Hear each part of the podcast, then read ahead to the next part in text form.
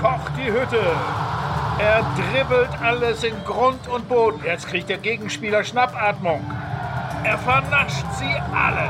Im Lichte der untergehenden Sonne küsst der Ball die Latte. Die Grätsche aller Grätschen. Lupfen jetzt! Lupfen! Also, kicken kann er. Ja, herzlich willkommen, liebe Hörerinnen und Hörer, zur neuesten Folge von Kicken kann er, dem Fußball-Podcast von Zeit Online. Herzlich willkommen zur ersten Folge des Jahres 2024. Herzlich willkommen zu einer ganz besonderen Folge und zwar deshalb.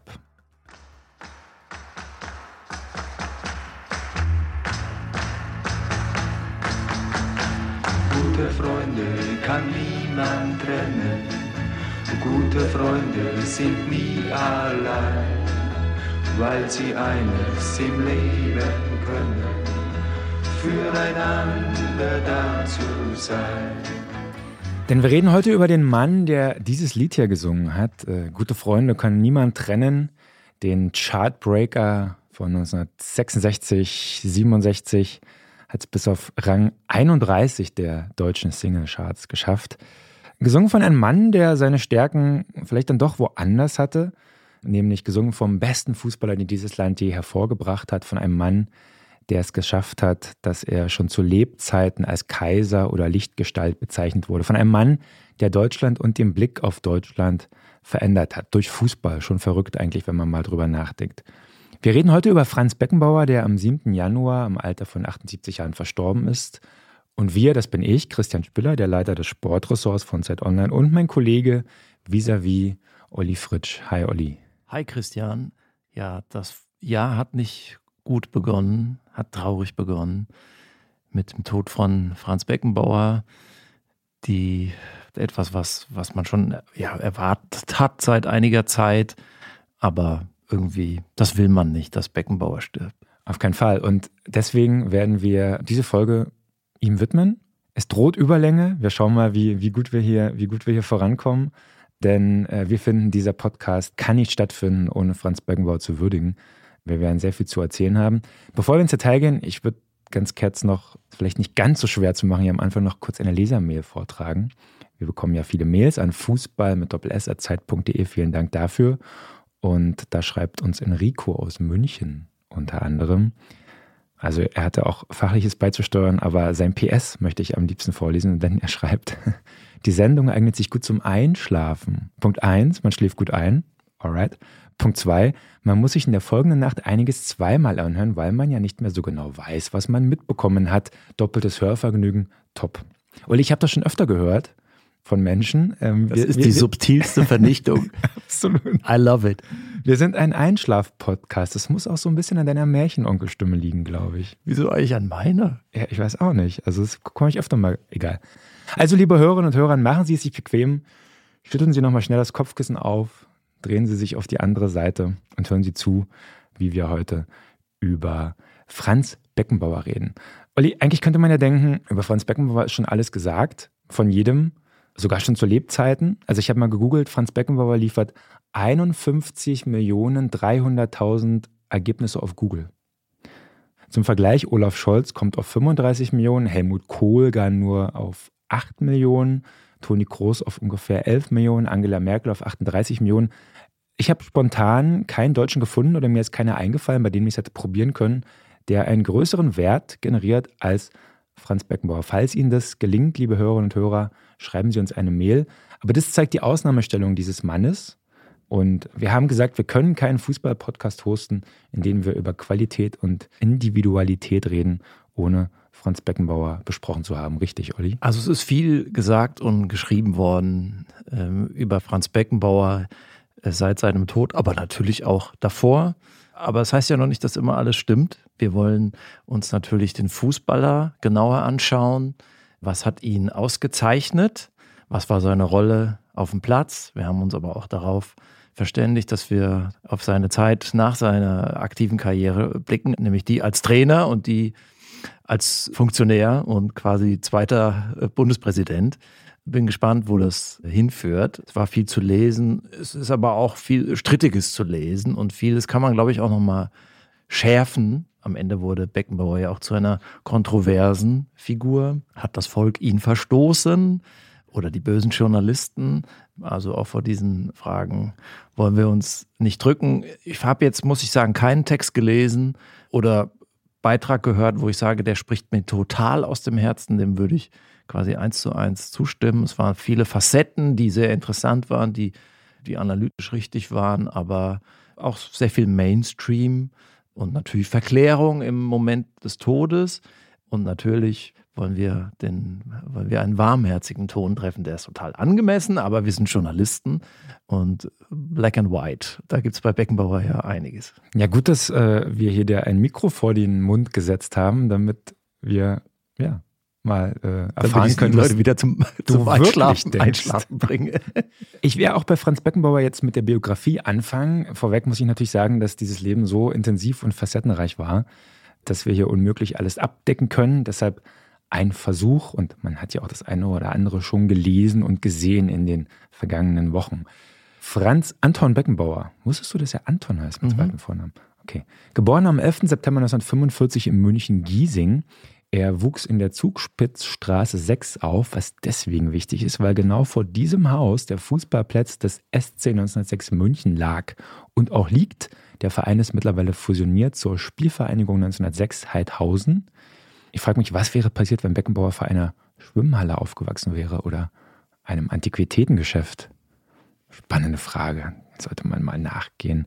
In dieser Zugspitzstraße hämmerte Beckenbauer als Kind auch tausende Male einen Ball an einer Hausmauer. Die beste Schule, die es gibt, wie er später sagte. Zitat: Die Mauer war der ehrlichste Partner. Wenn du ihn sauber hingespielt hast, kam er sauber zurück. Wenn du ihn unsauber gespielt hast, unsauber. Wenn du ihn also sauber spielst, dann brauchst du nicht so viel laufen. Sagt auch viel aus über den Fußballer Beckenbauer, wenn wir später vielleicht noch drauf kommen. Also, liebe Kinder, nehmt euch einen Ball, sucht euch die nächste Mauer, haut kräftig gegen und wenn irgendjemand sich beschwert, sagt ihm, so hat der Beckenbauer auch angefangen. Als Achtjähriger war er beim Empfang der Weltmeister auf dem Marienplatz in München. Ein äh, Erlebnis, was ihn nach eigener Aussage auch sehr geprägt hat, weil dort Fritz Walter leibhaftig erschienen ist, der Held seiner Kindheit. Im Alter von zwölf auch eine legendäre Geschichte, wollten Beckenbauer eigentlich zum TSV 1860 München wechseln, den Löwen, aber in einem Spiel gegen eben diese Löwen kassierte er von einem Mitspieler eine Backpfeife. Beckenbauer ging deshalb zum Rivalen der Löwen, zum FC Bayern.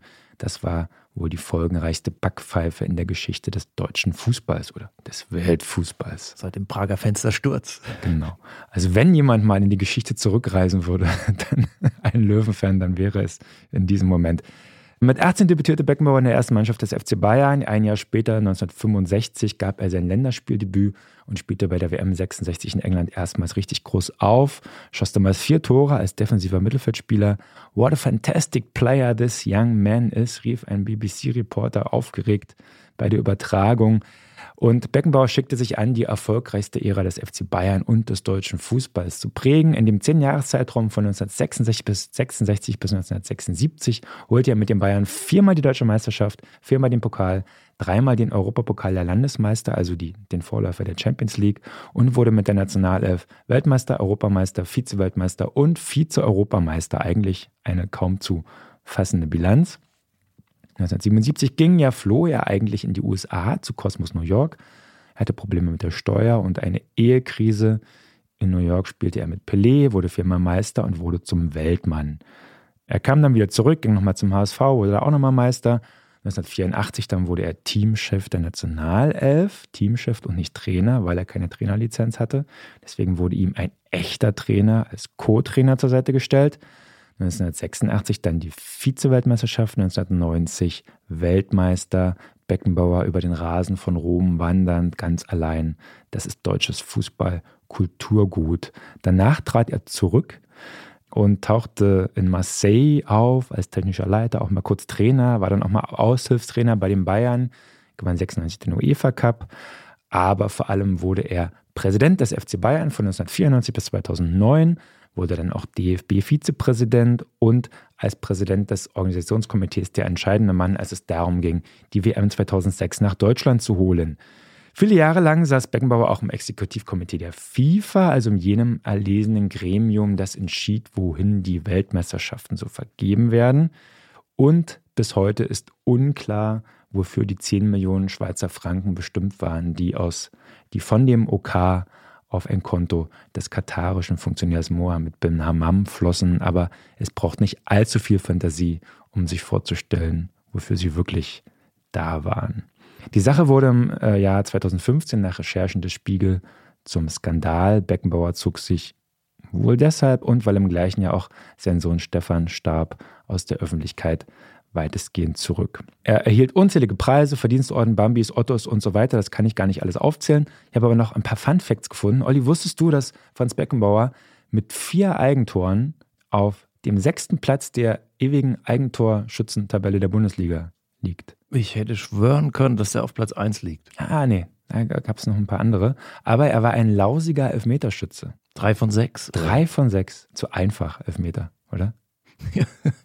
Genau. Was sehr profan ist. Genau. Er nahm auch Einfluss auf die deutsche Sprache. Ja, ist denn heute schon Weihnachten? Kennt irgendwie jeder. Er prägte den Begriff Rumpelfußball und unzählige Bonmots, die alle zu erwähnen oder nur ein Bruchteil zu erwähnen, würde hier den Rahmen sprengen. Olli, habe ich das einigermaßen gut und prägnant zusammengefasst? Ja, total. okay, also, ich wollte jetzt gar nicht müssen, das Lob so einhängen. müssen verweisen auf andere Quellen und Podcasts es gibt ja, weiß Gott, genug zu seinem Leben, das ja bestimmt auch nochmal verfilmt wird. Wobei ich gar nicht weiß, welcher deutscher Schauspieler dazu in der Lage wäre. Also außer Olli Dittrich natürlich. also warten wir, was da kommt. Der kriegt dann einen Fußballdouble, Olli äh, Dittrich. Befassen wir uns doch mal mit dem Fußballer. Genau, ich wollte es gerade fragen. Also wir haben ja sehr viele junge Hörer, also sehr junge Hörer teilweise und auch ich bin 41, habe ihn ja nicht mehr spielen sehen. Deswegen, wie gut war dieser Franz Beckenbauer denn eigentlich als Fußballer? Kicken konnte er. Ähm, für den hätte man den Podcast hier machen können. Das war, du hast gesagt, der größte, der wichtigste deutsche Fußballer. Dem würde ich mich anschließen. Vielleicht können wir es nochmal auch in Frage äh, stellen im Laufe des Podcasts. Ähm, trotzdem als These formulieren. Ein Spieler, der seiner Zeit so weit voraus war, dass er wie ein aus der Zukunft gereister plötzlich auftauchte. 1966 bei der Fußball-Weltmeisterschaft wahrscheinlich wie kein zweiter seinen Mit- und Gegenspielern so weit voraus war. Und für Deutschland sicherlich ja die nationale Fußball-Ikone, die, das Neuschwanstein des Fußballs, eine globale Sportmarke, die, aber auch, ich habe meinem Text geschrieben, es war der deutsche Beatle. Also das, was in der Musik, in der Kultur, in der Literatur, also alles diese Softpower-Ressorts in der deutschen Nachkriegszeit so brach liegt, international eigentlich wenig hervorbringt. Beckenbauer war das. Also wenn man jetzt Fußball oder Sport dazu rechnen möchte, was wir tun, als ein Kulturgut, dann war Beckenbauer innovativ, technisch, aber er war auch wahnsinnig cool, weil er das Spiel auf eine undeutsche Art gespielt hat. Aber es war nicht nur undeutsch, es war total unbekannt, was dieser Spieler gezeigt hat mit seiner Ballkontrolle, die bis dahin noch nie gesehen war, mit seiner Technik, mit seiner Übersicht, auch mit seinem strategischen Verständnis des Zusammenspiels. Also Pelé fällt einem da noch ein, der war seiner Zeit auch voraus, aber vielleicht war es Beckenbauer noch, noch umso mehr. Der war nicht nur um Jahre voraus, der war um Jahrzehnte den anderen voraus. Also mein Herz hat er gewonnen, als ich im, in der Rückschau die WM 66 geschaut habe, also da noch Mittelfeldspieler war. Also Beckenbauer war ja eigentlich gar kein Abwehrspieler in dem Sinne, sondern, sondern ein Mittelfeldspieler. So hat er angefangen. Da hat er noch offensive Zweikämpfe gewonnen. Da hat er direkt gespielt. Und die anderen, hast gesehen, so Uwe Seeler und Helmut Haller, das war noch so Stoppen, Schauen, Passen, die Fraktion. Und der hat, als hätte man mit KI da einen reingerechnet in dieses Spiel. Der hat das Spiel viel schneller, einfacher gemacht oder einfacher aussehen lassen und hat dann auch die Mitspieler dann durch sein Pass- und Freilaufverhalten zu Direktspiel gezwungen. Also Uwe Seeler hat wahrscheinlich in dem Moment das Doppelpassspiel entdeckt oder Helmut Haller, Overath, Emmerich. Also all die Spieler, die auch tolle Fußballer waren, aber jetzt irgendwie, glaube ich, das Verwundern der Mitspieler hat man immer anmerken können. Und da hat er auch vier Tore geschossen bei dieser WM äh, in England. Und das war Das war einfach saucool. Und wenn ich schlechte Laune habe, gucke ich mir immer Videos an auf YouTube von Maradona oder Cruyff. Aber Beckenbauer kann man auch dazu zählen, weil es einfach eine Ästhetik hat. Und ich kann total verstehen, dass alle plötzlich dann so spielen wollten wie er. Und er zum Vorbild wurde. Und diese Ballführung, dieses lässige, das sozusagen auch alles andere da überfordert und ihn selbst quasi unterfordert, das ist vorbildlich. Ja. Also ich kann ja auch nur noch Bilder von früher anschauen oder Bewegtbilder und was mir da als erstes aufgefallen ist, war der erhobene Kopf. Und ich finde, das ist die ganz hohe Schule. Also natürlich haben viele Fußballer den Kopf oben, gerade heute. Es ist auch wichtig, also nicht immer wieder runterschauen zu müssen, um zu überprüfen, ob dann noch so alles passt mit Fuß und Ball und so. Aber Beckenbauer hatte gefühlt den Kopf immer oben. Er konnte, wie man dann so schön sagt, mit den Füßen sehen. Es gibt einen sehr, sehr schlechten Film, Der Libero heißt der, in dem Beckenbauer sich selbst spielt. Und schauspielerisch ist das unterirdisch, aber in diesem Film gibt es auch Spielszenen in Slow Motion. Und die Kamera ist also nur auf Beckenbauer gerichtet. Da sieht man, wie elegant und wie leichtfüßig und wie weitsichtig er quasi da unterwegs ist. Das ist wirklich phänomenal. Und um das zu können, muss man eben technisch so stark sein und ein solches Feingefühl haben, dass man es eben nicht nötig hat, wie jeder andere auch, ab und zu mal nach unten zu gucken. Also er hat sozusagen sein Sehorgan ausgelagert in die unteren Extremitäten und das ist eine wahnsinnige Leistung. Und dann noch der gerade Rücken, das aufrechte. Mhm. Beckenbauer war ja relativ groß für so einen technischen Feingeist, 1,80 Meter oder 1,81 und trotzdem eine, so eine Beschleunigung auch und eine natürliche Art, den Ball zu führen, und die Gegner quasi, die vor ihm stehen, als, als wären die nicht da. Also mein Lieblingstor von ihm ist auch von der WM 66 gegen Uruguay, glaube ich, wo sie wieder zu zweit oder zu dritt alle anderen ausspielen, auch den Torwart und er läuft mit dem Ball mehr oder weniger ins Tor. Das sind ja die schönsten Tore. Von den Toren träume ich. Also nicht den Fallrückzieher, nicht den Fernschuss aus 30 Meter in den Winkel oder das Dribbling mit einem super Abschluss. Nein, man läuft mit dem Ball ins leere Tor, weil alle anderen Gegenspieler schon ausgeschaltet sind und ich bin unterfordert davon. Ich muss auch nicht mehr schießen in dem Sinne. Und von diesen vier Toren, die ich eben erwähnt habe, ist das das eine und die anderen beiden legt er nach Kombination am Torwart vorbei. Einmal mit dem rechten Fuß, einmal mit dem linken Fuß. Also da war immerhin noch der Torwart vor ihm. Mhm. Äh, aber es hat eine ähnliche Anmutung. Es ist eigentlich, mhm. ich muss hier nicht mehr das Letzte rausholen. Mhm. mhm. Deswegen hat Beckenbauer auch vielleicht gar nicht so viele Highlight-Szenen und Highlight-Tore, sondern sowas, was halt so ganz beiläufig aussieht. Mhm. Ausnahme ist das Tor, was er, glaube ich, im Halbfinale schießt. UdSSR. Hatte ich keine Akkreditierung, kann ich mich ähm, nicht erinnern. Wo, wo er mit seinem schwachen linken Fuß aus 25 Metern in den Winkel einen strammen Schuss, also wo mhm. man denkt, was, was, war das denn jetzt? Mhm. Also, also, wenn man sozusagen die, äh, das kann er auch noch. Also ja. Es war so, dass man, der Torwart hat gar nicht gewusst, was passiert. Ich glaube, die Zuschauer auch nicht. Der Ball flog so raus, weil er vom Gestänge da hinten abprallte. Aber ja, es war, ja. Das konnte er also auch. Ja. Also ich glaube, über dem Phänomen Beckenbauer als Spieler steht vor allem halt diese Mühelosigkeit, die man an ihm gesehen hat. Und das ist ja die große Kunst, ja, haben schon öfter darüber geredet, auch das Schwierige einfach aussehen zu lassen, das können nur die ganz Großen. Und auch andere Sachen, für die er steht, die passen da genau rein. Also er ist ja bekannt auch für seinen Außenrisspass. Ja, das hat ja auch immer so ein bisschen was Überhebliches, äh, den anderen fast ein bisschen verächtlich machendes. Und was mir auch aufgefallen ist, er holt, wenn er passt oder schießt, gar nicht weit aus. Er macht es so aus dem Fußgelenk. Und äh, sein Mitspieler Katze Schwarzenbeck hat äh, mal dazu gesagt, diese Pässe ansatzlos aus dem Gelenk herausschlagen, mein Gott, spät zu erkennen waren die und ziemlich schwer zu nehmen. Also da haben wir das Phänomen, dass er seine Mitspieler auch teilweise dann überfordert hat. Das muss gar nicht so einfach sein, wenn man einfach irgendwie so viel besser ist als alle anderen, oder? Kennst du das, Olli? Aus unserem Arbeitsalltag?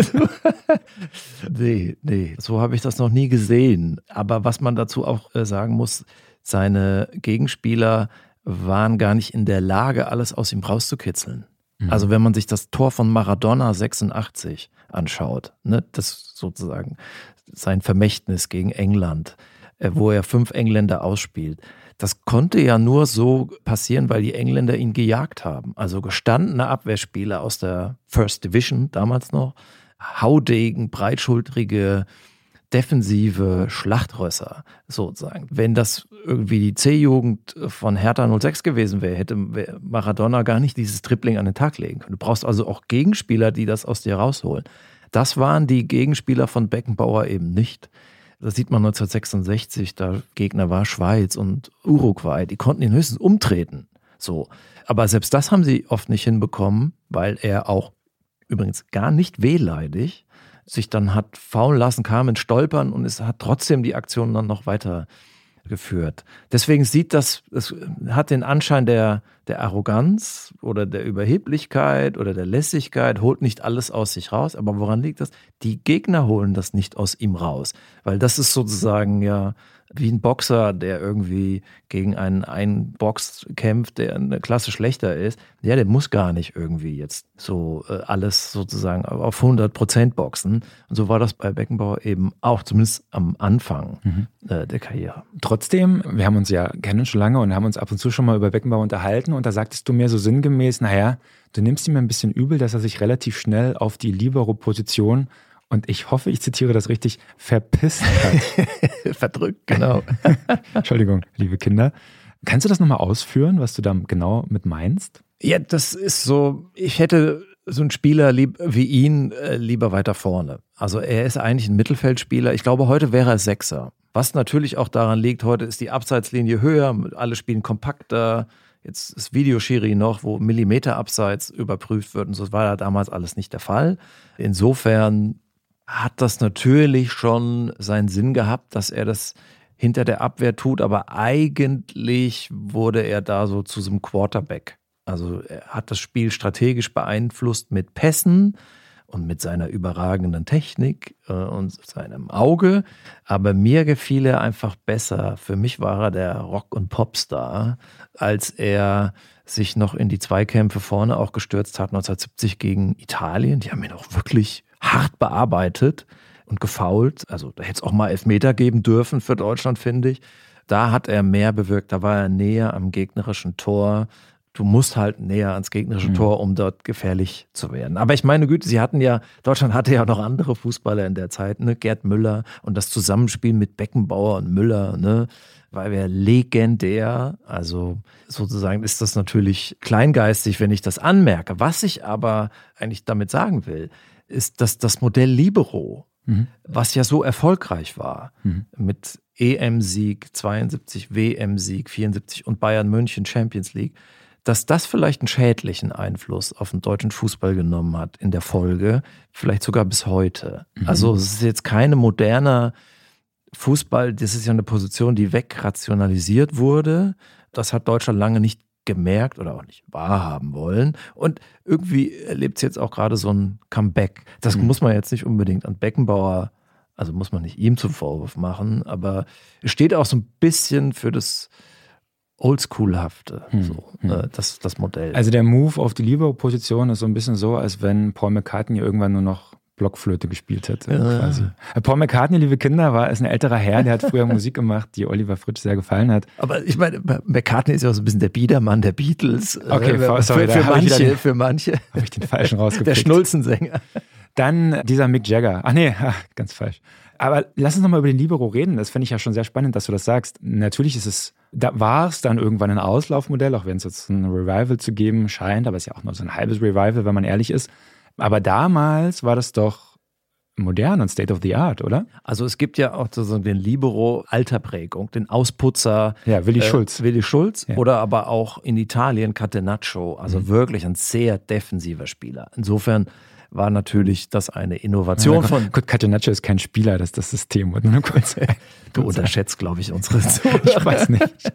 Die Beckenbauer als freier Mann, der jetzt quasi Ausflüge gemacht hat, da gespielt hat, wo er wollte, der Freigeist, das hat natürlich eine super Ausstrahlung und das hat was Innovatives. Aber äh, das WM-Finale 74, Das ist, glaube ich, eins der großen Tabuthemen in Deutschland. Die Leistung von Beckenbauer dort. Ich habe das Spiel als Kind häufig gesehen in die Highlights. Mein Vater hatte so ein Super 8 Leinwand, wo sich auch alle drauf immer gefreut haben, alle meine Gäste. Hast du die Gerd Müller-Drehung imitiert vor der Leinwand? Nee, das nicht. Wir haben aber alle darauf bestanden, dass es nachher nochmal rückwärts durchläuft. Das war ja bei Super 8 immer der, äh, der ganz große Knaller für alle. Und ich habe das Spiel aber auch nochmal gesehen dann später und Beckenbauer hat eigentlich gar keinen Einfluss auf das Spiel. Aber hat er nicht, ich habe irgendwo gelesen, hat er nicht das vor dem Elfmeter, der zum 1-1 der Deutschen geführt hat, den Ball erobert und den Gegenangriff sozusagen eingeleitet? Also er hat natürlich gute Szenen in dem Spiel mhm. und er hat sich da auch so reingeworfen und manche sagen ja, er hätte da gekämpft und so, was dann auch irgendwie stimmt, weil er mal zum Kopfball hoch ist. Aber eigentlich hat der Beckenbauer nie gekämpft. Ne? In dem Spiel war er aber auch mal auf den Knien so. Ne? weil es halt um sehr viel ging. Und er hat hier und da tolle Pässe gespielt, aber man merkt, strategisch macht das alles keinen Sinn. Hm. Äh, da ist Holland weiter. Holland war auch natürlich die bessere Mannschaft. Das ist keine Romantisierung, wie ich jetzt in der neuen Zürcher gelesen habe, die da wirklich, wie ich finde, daneben liegt. Das war Fußball total. Kreuf als offensiver Spieler eigentlich auch stärker am Spiel beteiligt. Ne? Und von der Anlage her ist das etwas, was man heute eher sieht, also was dem heutigen viel mehr ähnelt als das, was Deutschland damals gemacht hat. Das war sozusagen reiner Individualismus und die Holländer quasi immer schon immer mit, mit müssen mit weniger Ressourcen auskommen, mit weniger Raum, ja. Und das Modell hat halt in dem Moment verloren. Aber mhm. das war auch Spielglück, vielleicht waren die auch ein bisschen überheblich, mhm. äh, durch auch noch die frühe Führung und so. Aber daraus abzuleiten, dass das das Erfolgsmodell für die Zukunft ist, ist, glaube ich, ein Irrtum. Hm. Und das ist, glaube ich, was deutschen Fußball, ich meine, worüber reden wir? Über den Libero, äh, das sozusagen in jeder Kreisligamannschaft bis vor zehn Jahren oder vielleicht heute noch üblich und oft wurde sozusagen der, der erfahrene, aber Spieler dort hingestellt. Ja, einer sitzt vor dir. Ich, ich, ich, hätte jetzt darüber den Mantel des Schweigens äh, gehüllt. Aber du hast ja schon äh, was angerissen bei dem, wenn wir über das Duell gegen Holland reden und auch das Duell gegen Cruyff, kommt ja schon durch, dass es bestimmte Spieler und auch Trainer gibt, die etwas hinterlassen. Vielleicht mehr als Individualität und eigene Klasse. Beckenbauer wurde ja dann auch Trainer später irgendwann. Lass uns das mal erstmal klären. Was für eine Art Trainer war er, um dann zusammenzufassen, quasi in Summe als Spieler und Trainer, wie hat er den Fußball geprägt und wie verhält sich das mit anderen Größen seiner Zeit vielleicht? Also zunächst mal war er Bundestrainer oder Bundesteamchef und da sehr erfolgreich und nicht als Vereinstrainer. Das ist, glaube ich, schon mal eine wichtige Unterscheidung. Was war er für Trainer? Er war ein, sozusagen eine Persönlichkeit natürlich, Charisma. Jeder wusste, das ist der beste Fußballer, den wir hatten. Und der sieht auch, was wir hier machen. Dem wollen wir natürlich auch gefallen. Und der hat ein wahnsinniges Feeling natürlich für die Kabine und für Qualitäten. Der wusste auch immer, ja, Jürgen Klinsmann ist jetzt, fällt jetzt technisch schon deutlich ab, bisweilen. Darf ich, darf ich kurz ja. zwischenbringen? Weil wir reden ja ganz oft darüber, wie wichtig es ist für Trainer, zu verstehen, was auf dem Platz geschieht und äh, den Blick für die Details zu haben. Ist Franz Beckenbauer quasi der personifizierte Ex-Fußballer, der quasi der Anti-Konzept-Trainer? Ja, total. Mhm. Also der Individuen total durchschaut mhm. und versteht und Grenzen kennt und auch die die Grenzen von Klinsmann, deswegen erwähne ich die. Es gab doch dieses vergiftete Lob nach dem Achtelfinale 1990, ja. wo er so sinngemäß gesagt hat, ja, für seine Verhältnisse hat ja. der Jürgen Klinsmann ein gutes Spiel gemacht. Genau. Und es ist ja auch überliefert, dass er während des Spiels dann zum Breme, an die Breme gesagt hat, heute spielen wir nicht zum Klinsmann. Der kann keinen Ball stoppen. Ne? So, ich, das ist total durchschaut, ne, was da passiert. Es ist aber auf der anderen Seite halt null methodisch. Also mhm. das, was jetzt heute, also es geht nicht mehr ohne, Methode, wenn man wirklich erfolgreich sein will, im Vereinsfußball zumindest. Dafür steht jetzt nicht Beckenbauer. Beckenbauer steht eher so für das, die Metaebene, das Erhabene. Geht's raus und spielst Fußball? Ja, naja, dass das überliefert ist, ist ja kein Zufall. Mhm. Und das, wenn ich jetzt lese, der habe sich akribisch vorbereitet auf Spiele und so. Also ja, der hat, die haben bestimmt Videoschulungen gemacht, Ich glaube nicht, dass es ein fauler Hund war. Und ich hatte auch immer den Eindruck, es ist ihm total wichtig, dass Fußball Deutschland erfolgreich ist, sich gut präsentiert. Also er hat seine Aufgabe sehr ernst genommen, was manchen Ex-Profi nicht gelingt. Aber jetzt sich darüber über Laufwege oder wie setzt man einen Spieler so ein, dass seine Schwächen nicht so äh, ins Gewicht fallen. Ich glaube, in solchen, mit solchen Details hat sich Beckenbauer nicht befasst, weswegen er ja auch irgendwie so, ich glaube, von Guardiola oder so, das, da hat er jetzt nicht so viel von gehalten. Ne? Ah, okay. Ähm, mhm. Also gibt es ja, gibt's ja auch Zitate, so, jetzt spiel die nochmal quer, ne? Oder die Geschichte, Einflussnahme auf die Aufstellung, Rückspiel, Real Madrid 2014, Halbfinale. Lass uns doch so machen, wie wir es immer gemacht haben. Ne? Also so an diesen Stimmungen war Beckenbauer auch beteiligt. War jetzt, jetzt nicht, ist jetzt nicht in der Fußballmoderne angekommen, aber lass uns doch mal über, über seine Zeit als Bundestrainer reden. Ne? Von 84, mhm. also Teamchef war er, hatte keine Lizenz, braucht man ja auch nicht. Äh, von 84 bis 90. Ja? Da war am Anfang gab es auch Misserfolge. Ne? Die WM 86 war zwar Finale, aber schon irgendwie damals auch so wahrgenommen als Betonfußball. Ne? Also sehr defensiv, sehr pragmatisch. 88 Heim-EM endete mit einer Enttäuschung. 1 zu 2 gegen die Niederlande im Halbfinale. Aber dann 90 ging eben alles auf. Tolle Mannschaft, so, das war so mein, so gerade so die Abi-Zeit und so eine Generation, der man das auch voll gegönnt hat, mhm. die ja im Ausland, in Madrid und Mailand äh, gespielt haben und sich da so behauptet haben und auch so zu Kosmopoliten wurden. Also die hat man so ins Herz geschlossen und Beckenbauer war da halt der, ja. der Chef und ja, Macher. Ja. Ich frage mich ja, wie muss ein, ein Trainer, der so ein guter Fußballer war, wie blickt der auf so eine Mannschaft, also nicht nur auf seine Mitspieler damals, die das Niveau nicht haben, sondern auch auf eine Mannschaft 20 Jahre später, von der er weiß, selbst von denen ist technisch und vom Ballgefühl her keiner auch nur annähernd auf meinem Level. Also wie, das ist, glaube ich, gar nicht so einfach, oder? Ja, da hat er auch einige Spieler durchbeleidigt. Ne? Äh, manchmal sogar vor der Kamera. Ne? Der Holzfuß, Jorginho und so. Ne? Also ja, mit den Mängeln klarzukommen. Weswegen ja oft die größten Talente sind nicht unbedingt die besten Trainer. Also es, man muss eher so die 1B-Reihe sein. Also Angelotti, Guardiola, also an die, an die wir jetzt heute zuerst denken, waren Nationalspieler, aber es waren jetzt nicht die mit dem Supergehen, sondern es waren strategische Fußballer, die, die in der Summe stark waren, aber jetzt keine herausragende Fähigkeit. Und da das Beckenbauer das bis zum Weltmeister, bis zur Weltmeisterschaft geschafft hat, das ist natürlich großartig. Es gibt ja nur drei insgesamt, die das geschafft haben als Spieler und als Trainer. Es sind auch noch zwei in dieser Zeit, in diesem Jahr gestorben, Mario Zagallo und mhm. Franz Beckenbauer. Jetzt bleibt nur noch Didier Deschamps. Ah, der dritte war Deschamps, ja. okay. Also auch Didier Deschamps äh, mhm. als Spieler eher die Fleißbiene und der Stratege und jetzt nicht der durch ein super Tripling oder so aufgefallen wäre. Also man wusste bei Beckenbauer immer, das wird was. So, das mhm. war einfach, da steht einer am Spielfeldrand, der hat die Autorität, das ist da in den richtigen Händen und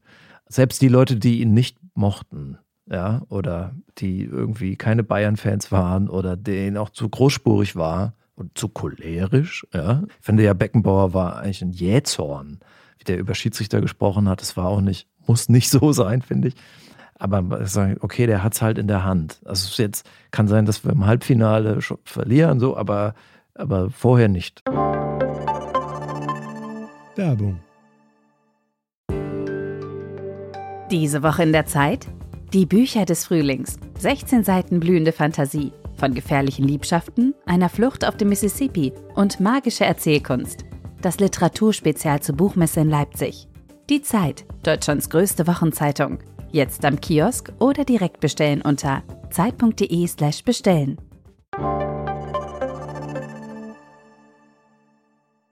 Hm. Lass uns doch mal über das sportliche Vermächtnis sprechen. Wir haben es gerade schon angedeutet. Also ein Innovator war er nicht, sozusagen. Äh, wenn man ihn jetzt vergleicht mit Johann Cruyff, wir hatten es schon gesagt, der ja sowohl als Spieler als auch als Trainer Sachen hinterlassen hat, die heute noch relevant sind. Ähm, also als, als Fußballer hat er den äh, Fußball total quasi erfunden oder eingeführt in, in, in seinen Mannschaften, ja, im holländischen Nationalteam und bei Barcelona. Als Trainer dann später bei Barcelona hat er das fortgeführt und ist quasi der Lehrmeister des derzeit erfolgreichsten und um relativ unbestritten auch besten Fußballtrainers, nämlich Pep Guardiola. Das heißt, Cruyff spürt man heute noch, wenn man ein Champions League-Spiel von City guckt. Sieht man Beckenbauer heute auch noch? Nee, also das hat er nicht. Also Beckenbauer hat Cruyff auf dem Platz geschlagen, mit ein bisschen Glück, aber ich meine, EM-Sieg, WM-Sieg 72, 74, fast den Hattrick 76. Das hat Cruyff nicht geschafft. Also als Spieler war Franz einfach der Größere, weil er am Ende mehr gewonnen hat.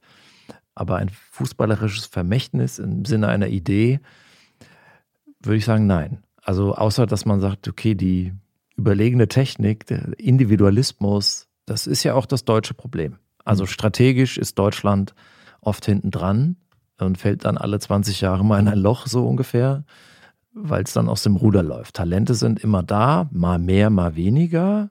Also ganz am Boden ist die Fußballnation nie, aber da sind wir in der Gegenwart. Ne? Mhm. Also wer führt das jetzt hier zusammen und zu einer Einheit, die was ausstrahlt und auch mal ein paar Spiele hintereinander gewinnen kann. Da scheitern jetzt drei Trainer seit fünf Jahren kontinuierlich dran. Strategische Mängel, ja, das würde ich auch so sehen. Aber ich glaube, Beckenbauer wäre immer noch der bessere Bundestrainer. auch wenn das, auch wenn er kein Vermächtnis hat. Grüße gehen raus, auf jeden Fall. Dann lass uns doch jetzt mal äh, die Top 5 dazwischen schieben, die wir uns heute überlegt haben. Und zwar ranken wir äh, von 1 bis 5 die fünf deutschen Top-Marken, zu denen wir höchstwahrscheinlich auch Franz Beckenbauer zählen. Also so ein bisschen, also wir gehen über den Fußball hinaus, Ja, richtig? Müssen wir richtig. ja. Also ja, okay. Alle Bereiche. Richtig? genau. Okay. Sag mal, Platz 5. Siegfried and Roy. Neulich eine Doku in, auf Arte gelaufen. Äh, Das war mir gar nicht so klar, dass die quasi die Magie mit ihrer Innovation, aber auch mit ihrem deutschen Fleiß und ihrer Ordnung vorangetrieben haben, dass alle sich an ihnen orientieren. Also man kann das natürlich total schräg finden, mit den Viechern da zu baden und so, aber die hatten es einfach drauf in ihrem Metier. Zaubern können sie. Zaubern können sie. Ja, richtig. Peter, weghören bitte. Aber übrigens ähnlich, ähnliches Alter, also so Kriegskinder. Mhm. Also Beckenbauer ist ja nach dem Krieg geboren, aber wurde während des Kriegs gezeugt. So, wir reden heute über pränatale Einflüsse und so. Das ist in dieser Generation, diese also vaterlose Gesellschaft. Siegfried Fischbacher, glaube ich, war auch aus, aus Bayern, auch aus, aus Rosenheim. Also die haben, haben sich in der Welt durchgesetzt und Michael Jackson hat sie besungen. Und mir ist das ja völlig fern, das alles so. Aber Anerkennung gefunden haben sie und es waren für alle Fälle globale Marken. Warte mal, Michael Jackson hat über Siegfried und Roy gesungen. In einer Liedzeile, ja. Aha. Also sie kannten sich auch persönlich. Also, dass du musikalisch so breit aufgestellt bist, das hätte ich Also wirklich. das war jetzt in dieser Doku. Okay. jetzt so sagen, das habe ich da mitgenommen. Und da ist da so, Heino kam auch vor, aber der taucht nicht auf. Den habe ich auf der 2. Nein, Quatsch. Schwarzbraun ist die Haare. Ich habe äh, tatsächlich Neuschwanstein auf der 5. Heute kam vieles schon mal. Ich glaube, so eine typische Sehenswürdigkeit, die zum Symbol für ein Land wurde, die aber die meisten Einheimischen noch nie so richtig gesehen haben. Weil, warum sollte ich mir dieses Schloss angucken? Ich glaube, ich war noch nie da. Oder wenn, dann war ich so jung, dass ich mich nicht erinnern kann. Im Schwangau. Ich tatsächlich auch nicht, wohne Ja. gar nicht mal so weit weg davon. Aber so König Ludwig, Historismus, ne? Also da ist ja Beckenbauer innovativer. Er hat ja sozusagen, er kommt ja, der ist ja der Mann aus der Zukunft. Mhm. Aber es sind ähnlich bekannt, die beiden Phänomene. Sehens, eine echte Sehenswürdigkeit. Mhm. Vielleicht ist, vielleicht ist Beckenbauer eher das Brandenburger Tor noch. Platz 4, Boris Becker. Bum Bum Boris, Bobbele. Muss man eigentlich nichts mehr zu sagen. Ich glaube, der wird überall auf, fast überall auf der Welt erkannt. Klammer auf, bis auf von Andre Agassi, Klammer zu. Das ist wahr. Wen hast du auf der 4? Katharina Witt. Das Gesicht des äh, Sozialismus. Und Tombala Bomba wollte sie heiraten oder so? Oder Das weiß ich nicht. ihr die Medaille überreichen, da 88. Also wollte sie daten, würde man Mhm. heute sagen. Und das habe ich da als Jugendlicher mitgenommen oder mitbekommen, da sagt so, oh krass, DDR immer so, galt ja so als, man konnte ja nicht dahinter schauen und es war irgendwie grau, vieles, wenn man sich überhaupt dafür interessiert hat aus dem Westen. Aber Katharina Witt, dann haben wir dann geschaut. Also meine Mutter, Eiskunstlauf-Fan und das war sozusagen angehimmelt. Ne? Das war kein reines ostdeutsches Phänomen, sondern ein, ein globales. Gibt meistverkaufte Männermagazin-Ausgabe ein paar Jahre später aller Zeiten, Mhm. wenn ich mich recht entsinne. Ich frage jetzt nicht, Keine Namen. Wir wollen keine Werbung machen. wo du sie versteckt hast. Wo sind wir? Auf welchem Platz? äh, drei bin ich dran. Ich bin dran. ja, Comedian Harmonies. Also wenn man fragt, was hat deutsche Popmusik, populäre Musik, sozusagen, wo hat sie Grenzen überschritten, wo wurde sie international anerkannt, da würde man wahrscheinlich irgendwie sagen Kraftwerk, ja, als so Miterfinder der Elektromusik, aber ist ja doch eher eine Nische und vielleicht jetzt auch nicht so touchy wie jetzt Pop- und Rockmusik. Da hat Deutschland eigentlich nichts. die toten Hosen. Alter, die touren durch Südamerika und durch die ganze Welt. Mhm. Wir, brauchen- wir brauchen hier Die Kameras. Scorpions, wir brauchen hier Kameras, wirklich. Die Scorpions sind auch in Russland, ich weiß. Modern Talking wird, ist glaube ich, in Usbekistan immer noch auf Platz 1 Okay, der also du möchtest, wir Franz. Beckenbauer mit Modern Gott, Talking, ja. Kein Shitstorm, bitte. Ich war noch nie, bestimmt ein tolles Land, Usbekistan. Ich will bald mal hin. Aber die Comedien haben das, Ja. werden ja immer so ein bisschen belächelt. Aber warum habe ich sie ja aufgenommen? Also sie haben ja da in den USA gespielt, auf dem Frachtschiff und waren da auch, hatten da auch Hits. War ja quasi vor Elvis und so, aber kann man heute immer noch sehr gut hören, finde ich. Sind musikalisch sehr fein und ambitioniert und äh, war eine globale Marke. Aber eben auch, weil drei Juden Ensemble waren, dann Auftrittsverbot und sozusagen, das kommt ja nicht von ungefähr, dass Deutschland eine Kulturwüste ist. Muss ja auch nur mal das deutsche Fernsehen einschalten. Die Leute, die witzig sind, hat ja Deutschland vertrieben oder getötet, hat Robin Williams mal gesagt. Kein Wunder, dass ihr damit so Probleme habt, witzig zu sein. Mario Barth kommt am Ende bei raus, ne? Kultur können wir nicht, aber Wirtschaft können wir. Bei mir auf Platz 3 steht Adidas, der Gigant aus Herzogenaurach. Du hast sie, glaube ich, in einem Text mal als Erfinder der modernen Sportkorruption Ja, oder so bezeichnet. ist doch ein nettes Label, oder? Gab es da Post vom Anwalt? Darf ich das hier nochmal sagen? Nein, das, nee, das nicht. Anrufe, aber Okay. mehr nicht. Platz zwei, ich bin sehr wirtschaftsgetrieben, merke ich, Mercedes-Benz. Ich meine, jeder Diktator weltweit lässt sich mit so einem Mercedes durch die Gegend fahren. Und jetzt, wo es mir einfällt, ich fahre selbst sogar einen Mercedes-Bus. Der Kollege Christoph Siemens hat mich mal als, bist jetzt auch ein Benzer oder was bezeichnet. Den Ausdruck kannte ich noch gar nicht. Die Printkollegen fahren wahrscheinlich alle Saab und Volvo, ne? Mhm. Aber ich muss sagen, bei meiner Wagenreihe muss Mercedes irgendwie einen schlechten Tag gehabt haben. Das Ding rostet mir unterm Hintern weg. Keine gute Werbung für dieses Land, leider. Platz zwei, du. Ja, ich habe mich auf Personen beschränkt, weil ich irgendwie auch antizipiert Mhm. habe, dass du vielleicht anderes erwähnst. Äh, Marlene Dietrich, also die deutsche Schauspielerin, äh, die als internationale, als Hollywood-Star gilt, auch wenn sie so ein bisschen kühl wirkte, aber vielleicht ist das ja auch eine Kunst. Also stand mit Spencer Tracy, Gary Cooper vor der Kamera, hat natürlich die deutsche Staatsbürgerschaft abgelegt und dann für die US-Truppen ist sie aufgetreten im äh, Zweiten Weltkrieg, um sich gegen die Nazis zu positionieren. Tolles Lied, Sag mir, wo die Blumen sind, sehr bewegend, kann man sich auf YouTube anschauen. In Fried Berlin-Friedenau, ein einfaches Grab, steht nur Marlene drauf und noch ein Zitat. War ja in Berlin umstritten, dass eine Straße nach ihr benannt wird, sozusagen als Vaterlandsverräterin. Schäm dich, Berlin. Das war noch nach dem Mauerfall. Also, das sind die Vorbilder und künstlerisch überragend. Eine Marke auch durch ihre Hosen, ne? Die Marlene-Hose. Mhm. Olli, du bewirbst dich hier für den Kulturpodcast, Ja. den nächsten. Ich finde das super. Also ich kann nur beisteuern, ich habe neulich erst Zeugin der Anklage zum ersten Mal gesehen. Toller Film. Unbedingt bis zum Schluss gucken, nicht vorher abschalten. Billy Wilder, Kleiner auch Tipp. vertrieben, mehr Genau. oder weniger. Genau. Deine Eins. Goethe. Ich finde, das ist die Liga, an der Beckenbauer äh, spielt. Als junger Dichter, Sturm und Drang, Prometheus, das Mailied, Götz von Berliching und die Leiden des jungen Werther, echt krass. Vom Eise befreit sind Platz und Ränge. Ja. Aber später dann so ein bisschen zu Klassik verstaubt, dann in die CDU eingetreten. Die Parallele zu Beckenbauer finde ich da am krassesten, der ja quasi auch so, so ein bisschen entfernt hat.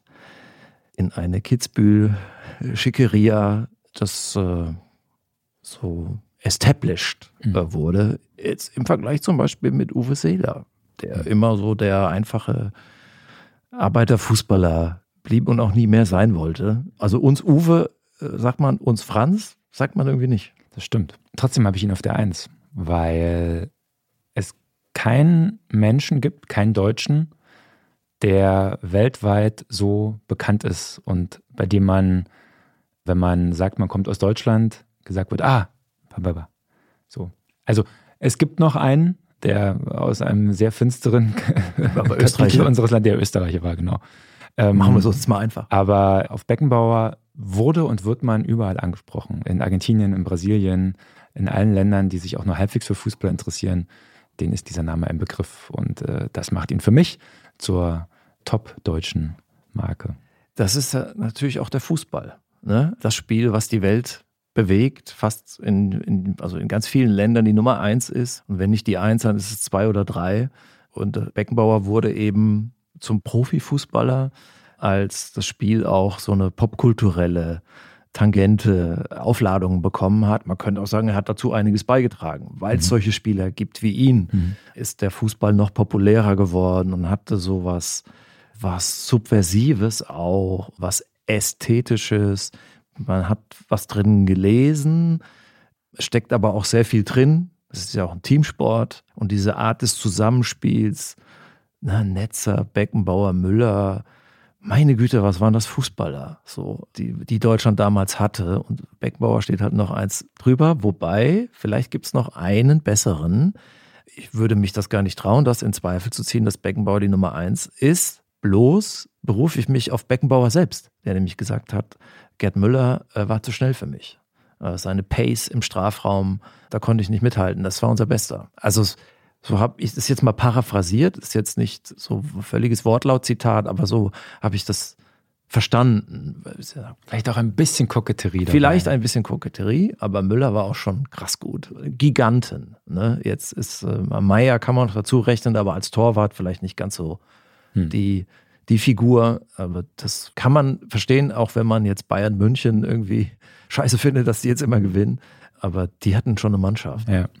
Wir haben jetzt Beckenbauer als Spieler und als Trainer abgehakt. Es gab dann so eine Zeit, da dachte man, dem Mann gelingt irgendwie alles. Ich glaube, Sepp Meyer hat mal gesagt, wenn der aus dem Fenster fällt, dann fällt er nach oben. Irgendwie, so sinngemäß. Und er wurde dann zu so einer Figur, die Sachen gesagt hat, wie sowas.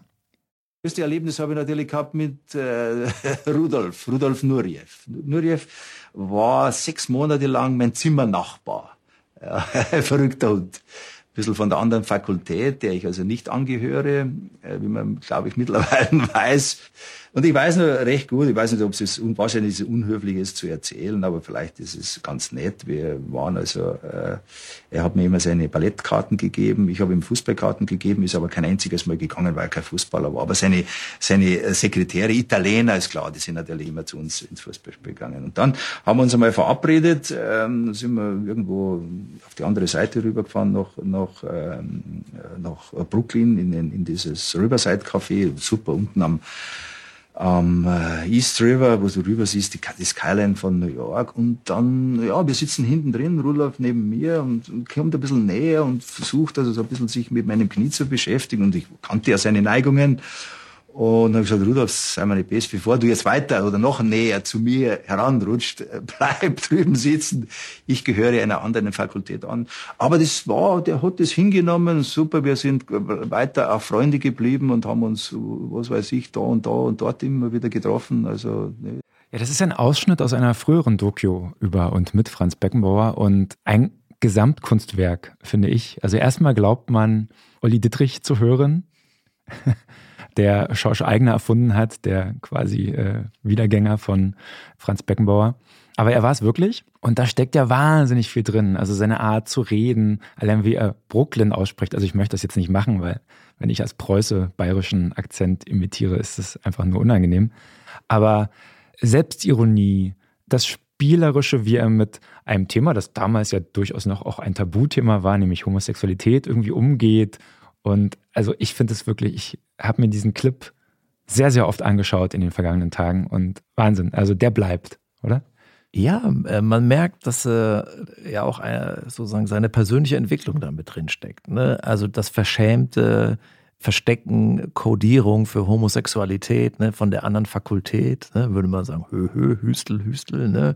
Also es gab in der Bundesrepublik ja noch andere Codes. In den 50ern sagte man äh, überzeugter Junggeselle so äh, dazu. Später wurde es noch ein bisschen ironischer. Das so ist es jetzt Beckenbauer. Das müsste man heute nicht mehr, würde man heute nicht mehr so sagen.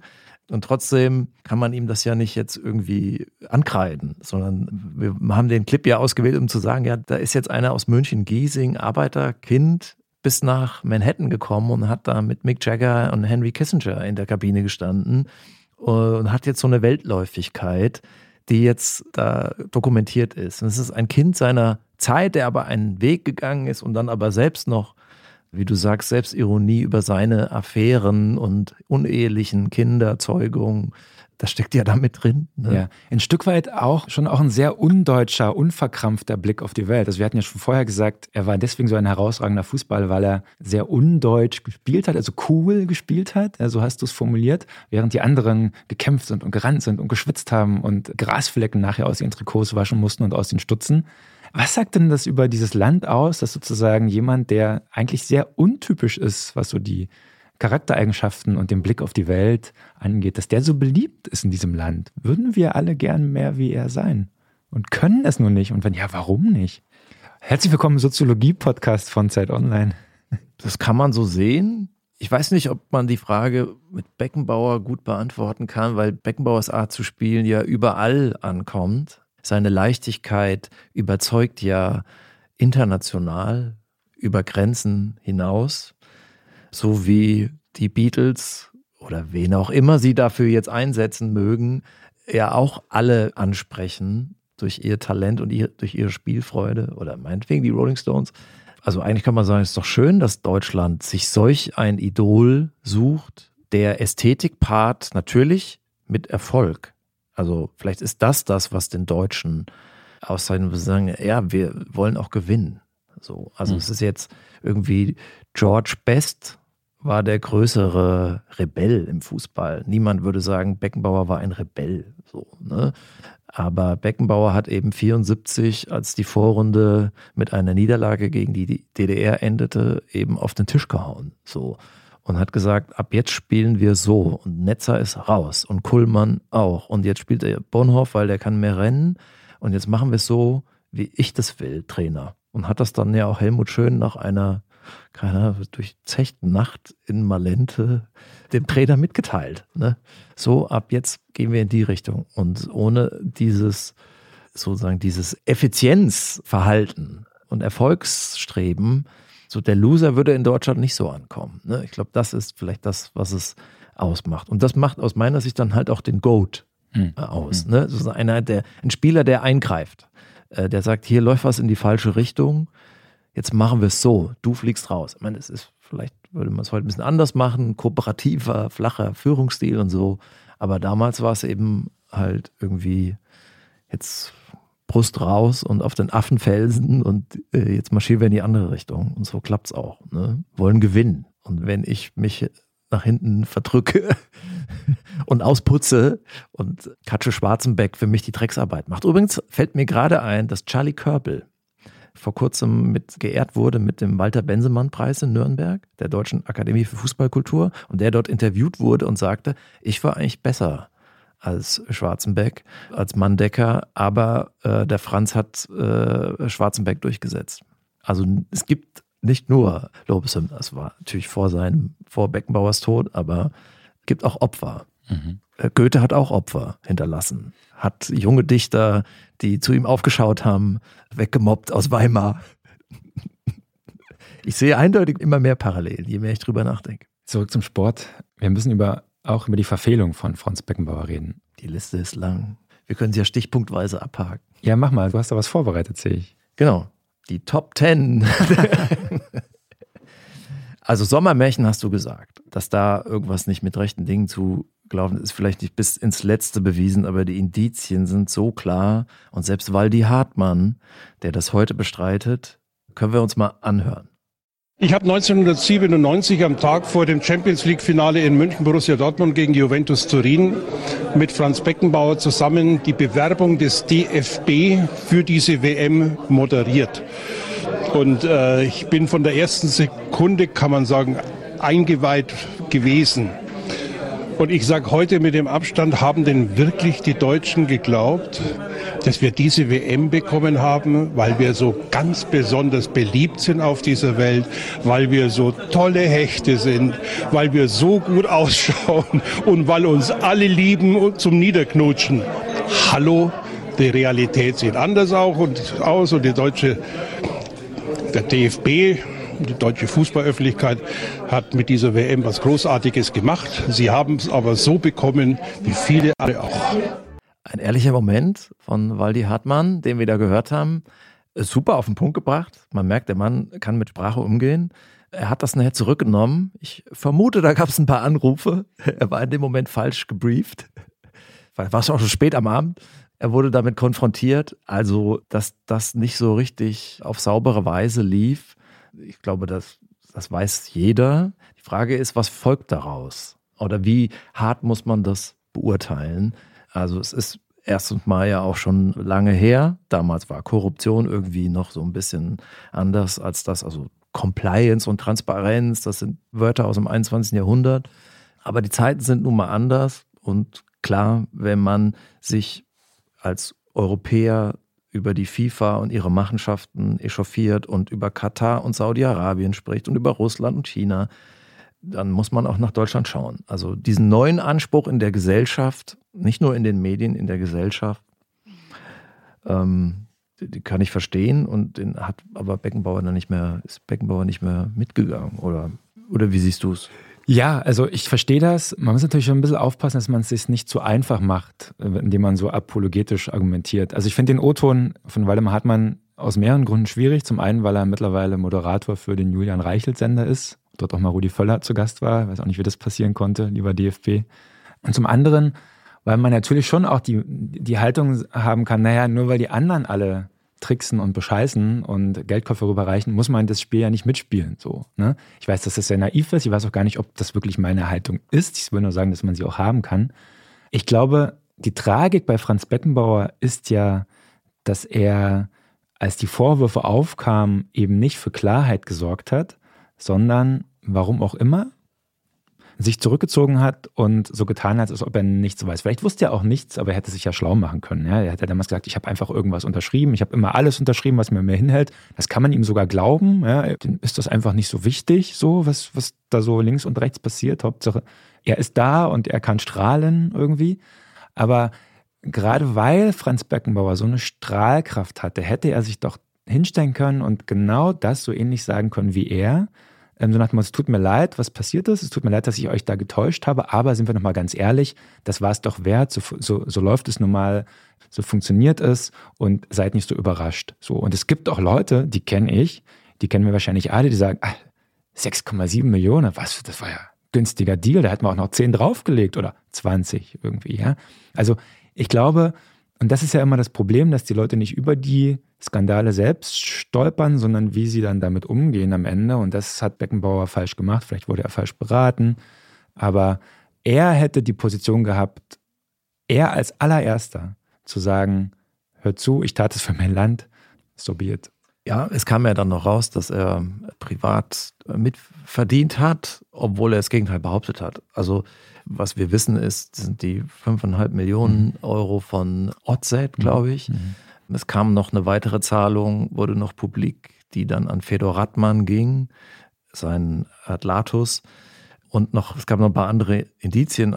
Auch da kann man ja sagen, äh, was er getan hat, war viel, viel, viel mehr wert, auch für Deutschland, nicht nur für den deutschen Fußball. Allein die Modernisierung der Stadien, von denen der, die Bundesliga bis heute profitiert, die, anlässlich des der WM 2006.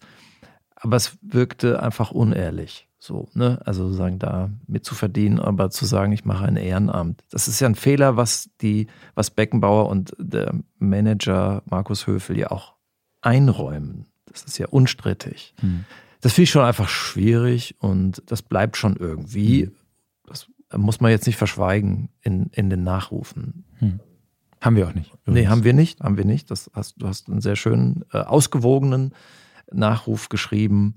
Sonst gibt es immer so Lager. Ne? Also sagen, mhm. es gibt den, die, die ihn rein sprechen und die, die bösen Journalisten kritisieren. Ne? Das sind dann so die Buddies von ihm. Es gibt auch Journalisten, die haben in ihrem ganzen Leben noch kein gutes Wort über Beckenbauer geschrieben. Das ist auch nicht richtig. So, dass, dass einen das ärgert und stört, das kann ich auch verstehen. Hm. Aber dieses Verhältnis zum Geld, also dass es da Probleme gibt oder dass das Probleme macht, das zieht sich auch so ein bisschen durch seine Biografie. Also er hatte sehr früh Probleme mit der Steuer, war dann auch in Kitzbühel, hat dann da gelebt, was auch nicht allen gefallen hat, auch einigen Politikern nicht, die das dann auch angesprochen haben. Also er schien Geld gemocht zu haben.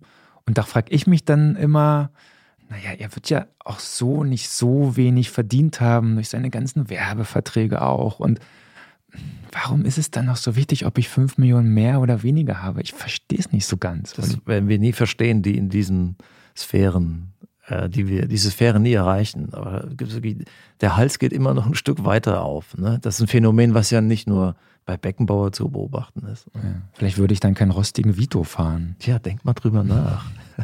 Du und dein Sozialneid. Komm, machen wir weiter. Jetzt werden wir ein bisschen schneller. Bei mir steht sein Umfeld. Mhm. Also äh, Robert Schwan, sein erster Manager, dann Fedor Radmann, der, der ihn beraten hat. Also schon Leute, die auch einen schwierigen Ruf haben, wenn wir beim Thema Geld sind. Markus Höfel, der ihn jetzt da zu diesem Interview mit der Süddeutschen Zeitung beraten hat. Und das ist irgendwie alles nicht, das, man nimmt ihm das nicht ab, was er da sagt. Ja, also Leute, die ihn da in die falsche Richtung gedrängt haben oder von der vor falscher Seite geschützt haben. Da reden wir über Management. Aber auch das ist ja ein Muster bei so Genies, die glauben, dass sozusagen die Sonne immer auf sie scheint, dass sie dann auch Leuten vertrauen, denen sie besser nicht vertrauen würden. Ne? Und die sie dann mehr oder weniger auch ausnehmen. Das ist ja auch etwas, was, was öfter zu beobachten ist. Ich weiß nicht, ob er ausgenommen wurde. Das will ich gar nicht sagen, aber es war schon sehr geldgetrieben. Das war vielleicht am Anfang seiner ja, aktiven Karriere in den 60ern war das auch vielleicht was Lebendiges oder was Neues, was anderen mitgeholfen hat, da die die Werbung, Fußballer genau. macht Werbung also, für Suppentüten. Also so. ausnehmen ist das falsche Wort. Ich, ich, würde total falsch. Ich würde eher sagen, die ihn zu, vielleicht zu was motiviert haben, was er von sich aus vielleicht gar nicht gewollt hätte oder die sozusagen der, der Anstoß waren für bestimmte Sachen. Ja. So, ja? ja. Aber es ist auch so ein bisschen Typsache. Ne? Also deswegen, ich mache mir immer stark für Uwe Seeler. Der wurde immer so ein bisschen belächelt, also so ein bisschen betulich und altbacken. Aber er hat auch Werbung gemacht ne, für Rasierwasser und für Adidas. Und trotzdem strahlt der irgendwie was Nahes aus. Das, was den Fußball so ursprünglich macht, so volkssporthaft, das ist Seeler immer geblieben. Aber Beckenbauer, Kitzbühel oder man hat in Salzburg gelebt, da wo man weniger Steuern zahlt das entfernt, also er hat sich auch freiwillig entfernt. Ne? Man hat auch selbst dazu was beigetragen. Stichwort Olympiastadion. Es gibt ein Zitat von ihm, da bin ich beim nächsten Punkt. Es wird sich doch hoffentlich noch ein Terrorist finden lassen, der das Olympiastadion in die Luft sprengt. Also die Cholerik und der Jähzorn von äh, Beckenbauer. Ich finde auch nicht, dass er in seiner äh, Rhetorik immer so leichtfüßig war. Ich finde, er hat sich da oft, also hat sich hier und da vergriffen. Also als ich so ein bisschen wacher wurde, was das Fußballgeschäft betrifft in den 90ern, fand ich Beckenbauer auch auf eine unangenehme Art Macht machtvoll und machtbewusst. Und wenn der was gesagt hat, dann musste man den Kopf einziehen. So. Müssen wir das Zitat nochmal in Kontext stellen? Also da ging es darum, dass die Bayern die Allianz Arena gebaut haben. Genau. Und dann auf dem Olympiastadion rumsaßen oder nicht? Also Bayern hat im Olympiastadion gespielt mhm. bis 2003 oder so, die Heimspiele, oder? Und die Allianz Arena äh, musste erst gebaut werden. Es gab, war nicht möglich, das Olympiastadion umzubauen. Äh, was ja auch denkmalgeschützt mit dem Dach und so. Und äh, es gab riesige Auseinandersetzungen mit der Münchner Lokalpolitik, also wo auch sichtbar wurde, dass Bayern München einen riesigen Einfluss hat auf die lokalen Medien, an der Spitze Beckenbauer. Ich meine, da geht es auch um Steuergelder, wie sie verwendet werden. Es hat sehr viel Geld gekostet, eine U-Bahn-Linie bis nach Fröttmanning zu bauen. Also ich will das gar nicht in Frage stellen. Das ist ja, also Bayern braucht ein modernes Stadion, keine Frage. Aber wie hier gespielt wurde, das war jetzt nicht so irgendwie in meinem Sinne der Demokratie. Mhm. Es gab dann diesen berühmten Satz, dass er in Katar keine Sklaven gesehen hat. Für mich ist das der Punkt, in dem die öffentliche Wahrnehmung von Beckenbauer kippte. Also da hat man gemerkt, dass die Gesellschaft sich weiterentwickelt hat und Beckenbauer aber nicht. So. Und das war am Ende, glaube ich, die Tragik seines Lebens, dass er das nicht erkannt hat. Ja, These. das ist richtig. Auch das hat das Management ja als Fehler eingeräumt. Der Spruch sollte mal ausgezeichnet werden. Und da gab es Anrufe seitens des Management, um das zu unterbinden, weil sie gemerkt haben, wie sehr ihm das schadet. Ne? Also Beckenbauer, der ja auch in der FIFA war, also im FIFA-Gremium, das die beiden Weltmeisterschaften nach Russland und Katar vergeben hat. Also das, der Sportskandal der jüngeren Vergangenheit, da war Beckenbauer dran beteiligt. Das hm. steht auch in keinem Nachruf. Fast in keinem. Hm. Ein FIFA-Mitglied. Also Maradona war nicht in der FIFA, der äh, hat sich mit der FIFA immer angelegt. ja, und äh, dann kam ja auch noch raus, dass nächste Verfehlung, dass äh, Sportbotschafter der russischen Gasindustrie war mhm. und sich dafür hat zahlen lassen und vermutlich für Russland gestimmt hat 2018. Katar wissen wir nicht, aber Australien hat sich beschwert, ne? weil Australien Fedor Radmann dafür bezahlt hat mit Millionen, um die Fußballbewerbung, also die Bewerbung für die WM 2022, glaube ich, war es, zu unterstützen dann aber am Ende nur eine Stimme bekommen hat, die Sepp Blatter für sich beansprucht. also einer, mindestens einer muss lügen von beiden. Und, und da die Vertreterin Bonita Merciades hat das ja auch, hat ja ein Buch drüber geschrieben, ausgezeichnetes Buch.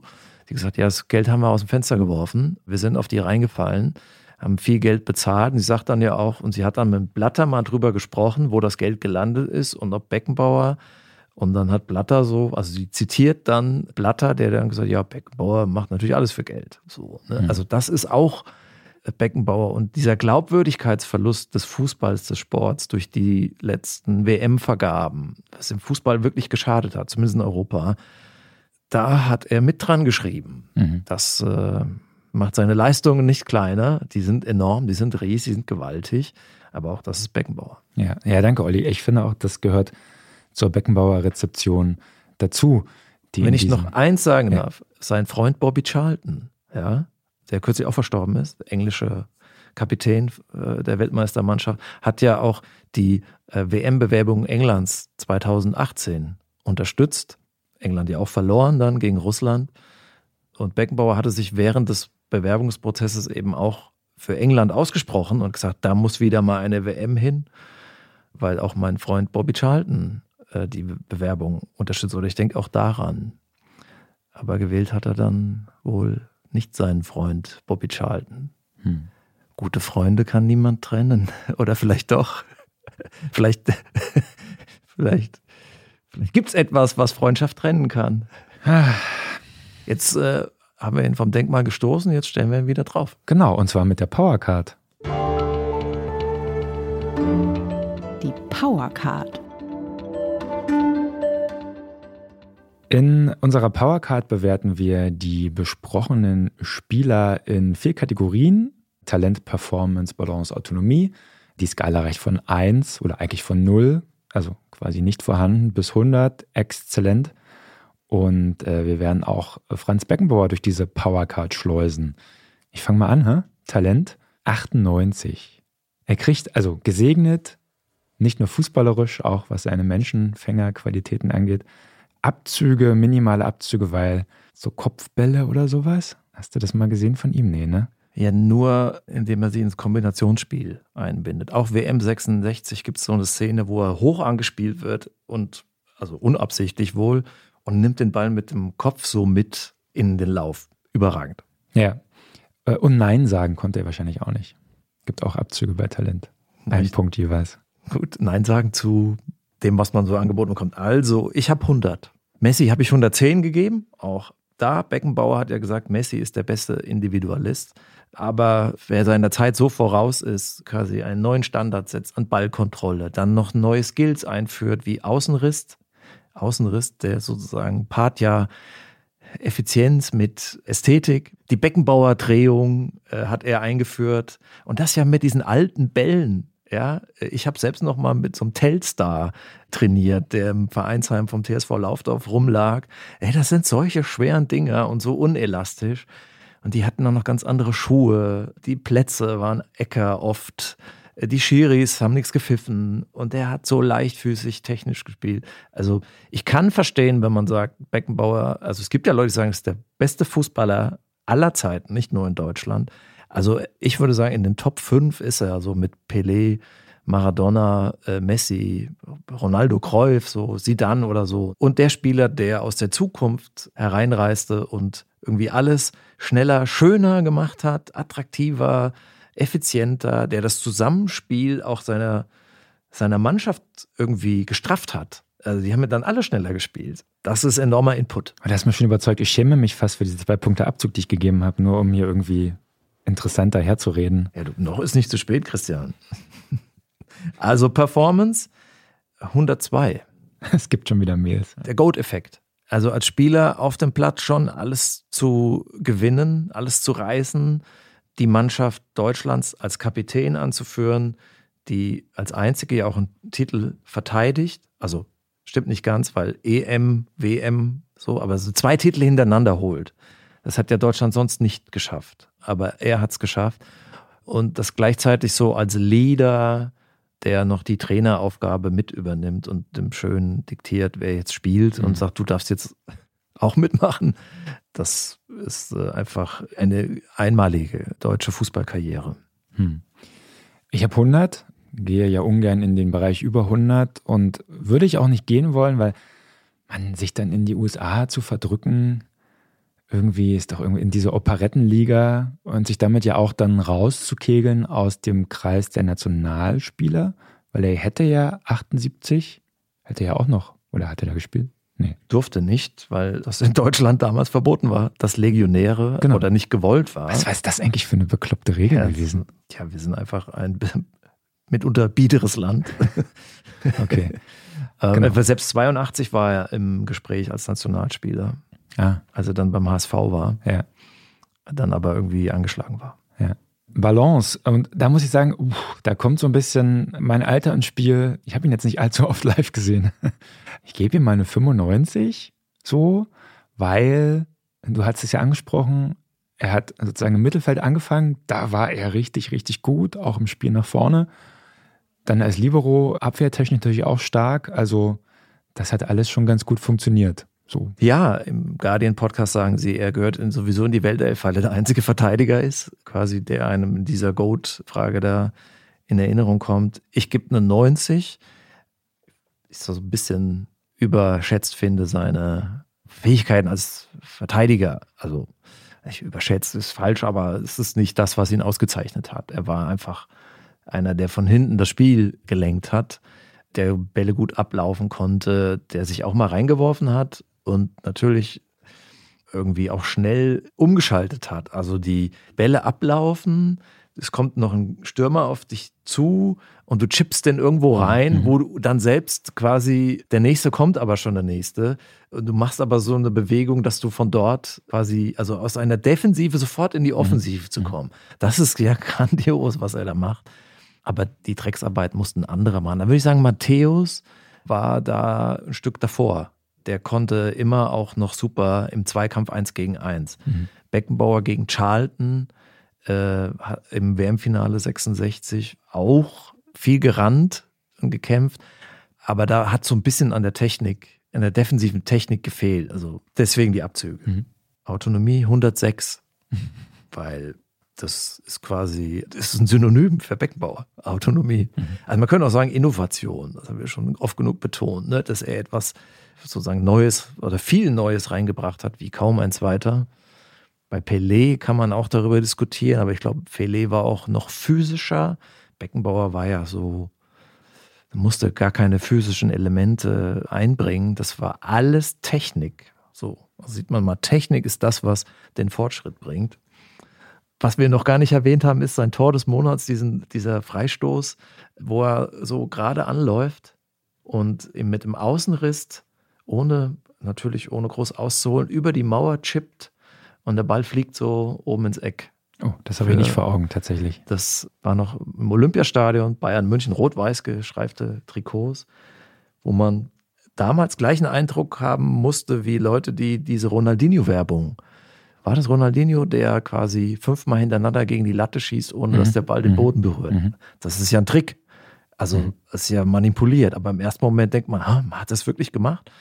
Und bei Beckenbauer, glaube ich, wird keiner gedacht haben, ist das manipuliert, weil gab es damals noch nicht, aber ähnliches Gefühl müssen die Zeitzeugen gehabt haben, dass das ja einem Wunder beiwohnen, Ja. weil das mit diesem alten Material einfach viel schwerer war, als das jetzt irgendwie mit den Kaiser 5 beispielsweise später der Fall war, den Schuhen, die nach ihm benannt wurden. Für manche war Beckenbauer nur ein Schuh. Das muss man sich ja auch mal vorstellen. Ne?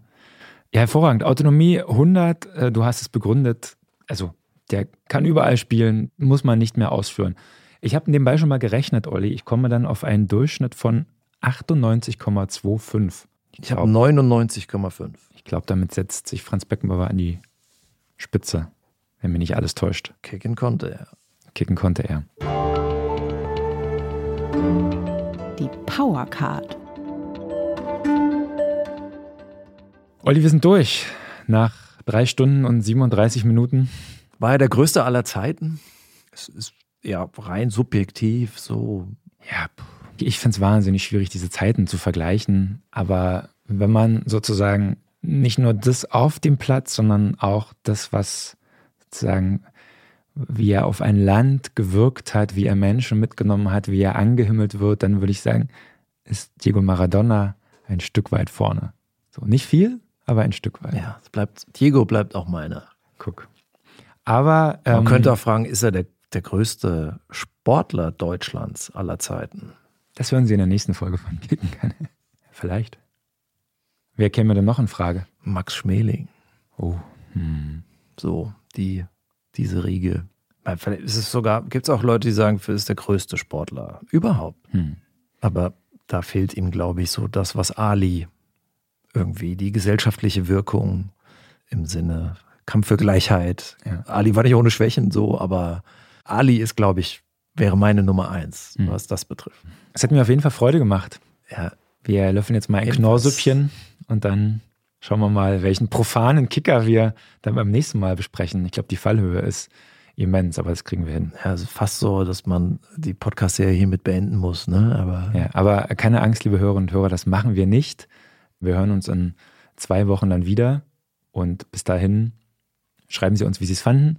Schreiben Sie uns wie immer Vorschläge für Mr. X, den wir heute leider mal ausgelassen haben, weil wir so viel zu besprechen hatten. Aber beim nächsten Mal sind seine Wortmeldungen wieder mit dabei. Das versprechen wir.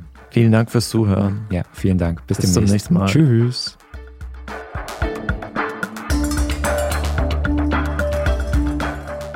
Kicken kann er. Ist ein Podcast von Zeit Online, produziert von Pool Artists.